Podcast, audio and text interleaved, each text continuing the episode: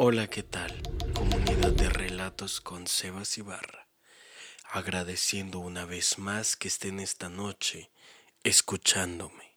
También para recordarles que no se olviden de suscribirse a mi canal de YouTube, donde estaré subiendo contenido interesante, así como también seguirme en mis redes sociales.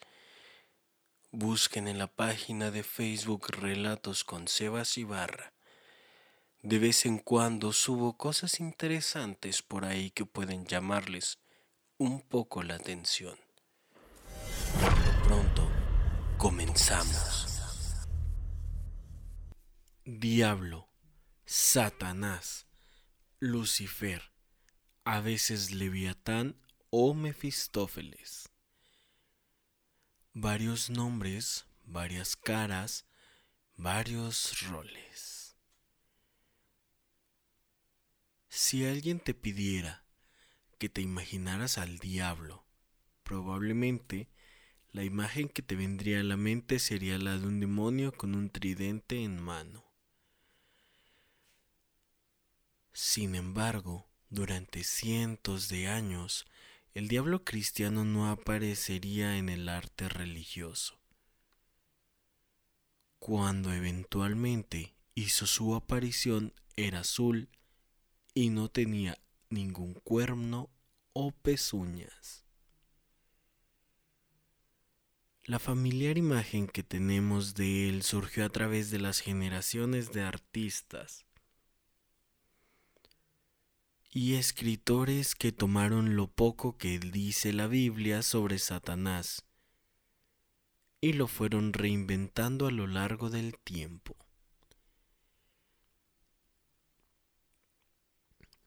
¿Qué imagen nos da la Biblia? En el Apocalipsis se predice el fin del diablo en el infierno, aunque sufriendo como todas otras almas que han caído ahí, como en esta imagen de los hermanos Limbourg de 1385 a 1416, en la que Lucifer tortura y es torturado. Satanás es el máximo adversario de Dios. En la iglesia judía, el diablo es otro agente de Dios haciendo su labor. Ese personaje fue luego desarrollado por los cristianos hasta tornarlos en la representación de la maldad suprema.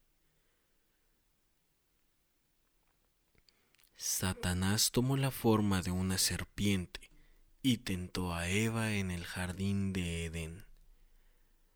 No hay ninguna mención del diablo o Satanás en el libro de Génesis. Fue solo más tarde que los cristianos interpretaron que la serpiente era una encarnación de Satanás. Satanás fue expulsado del cielo tras desafiar la autoridad de Dios. En la Biblia, un personaje misterioso es expulso del cielo por rebelarse contra Dios. La caracterización de Satanás como un ángel caído se deriva de esa traición. Satanás gobierna el infierno y le inflige tortura y castigo a los pecadores. En el libro de las revelaciones se profetiza que Satanás será enviado al infierno sin embargo, no tiene un estatus especial y sufre las mismas torturas que los pecadores.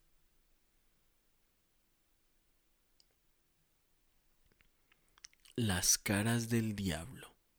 En los primeros siglos del cristianismo no había mucha necesidad de representar la maldad en el arte religioso.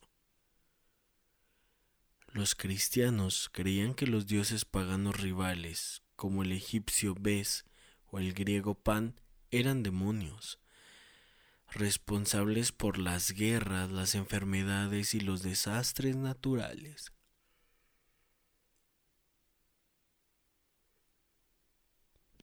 Cientos de años más tarde, cuando el diablo llegó al arte occidental, algunas representaciones incorporaron los atributos, físicos de esos dioses, como el vello facial de Bes y las patas de cabra de pan. El Diablo Medieval, 1260. En la Edad Media surgió un retrato de Satanás más reconocible.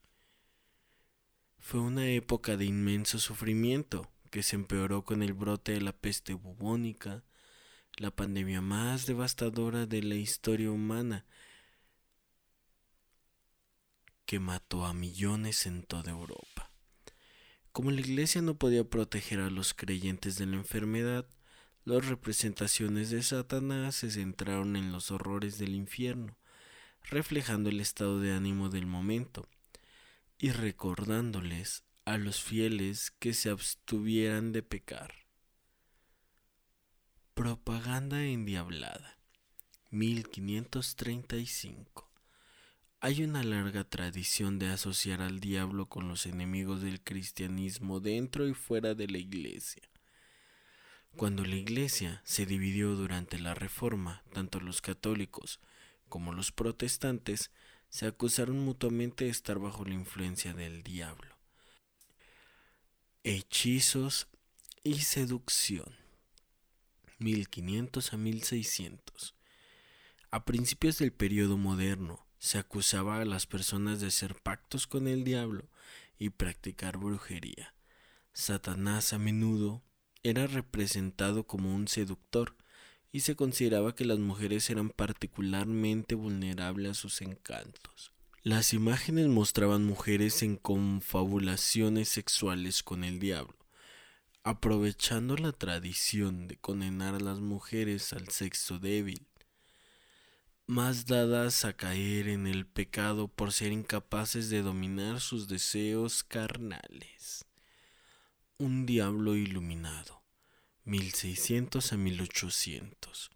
Los escritores y pensores del movimiento de la Ilustración durante el siglo de las luces reinterpretaron la historia del diablo para que se ajustara a las preocupaciones políticas de su época. John Milton describió un Lucifer psicológicamente complejo en su poema Paraíso Perdido que cuenta la historia de la caída en desgracia de Satanás.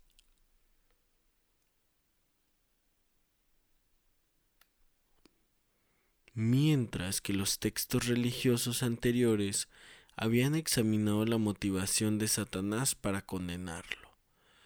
El Lucifer de Milton es un personaje atractivo y solidario que reencarna los sentimientos de rebeldía del republicanismo del siglo XVII. Para algunos artistas románticos y de la Ilustración, Satanás era un rebelde noble que libraba una batalla contra la tiranía autoridad de Dios. Animal político, 1900 a 2000. Cuando la ciencia pudo explicar la muerte, la enfermedad y los desastres naturales, el diablo fue el más amenazado. Fue entonces cuando un diablo urbano y sofisticado entró a la escena, siguiendo una larga tradición de identificarlos con enemigos políticos y religiosos. El diablo se usó para ilustrar a las oposiciones políticas en caricaturas y sátiras. Además, Satanás encontró su lugar en el mundo comercial al convertirse en sinónimo de indulgencia pecaminosa, por lo que aparece en las propagandas para vender desde chocolates y champaña hasta autos de lujo.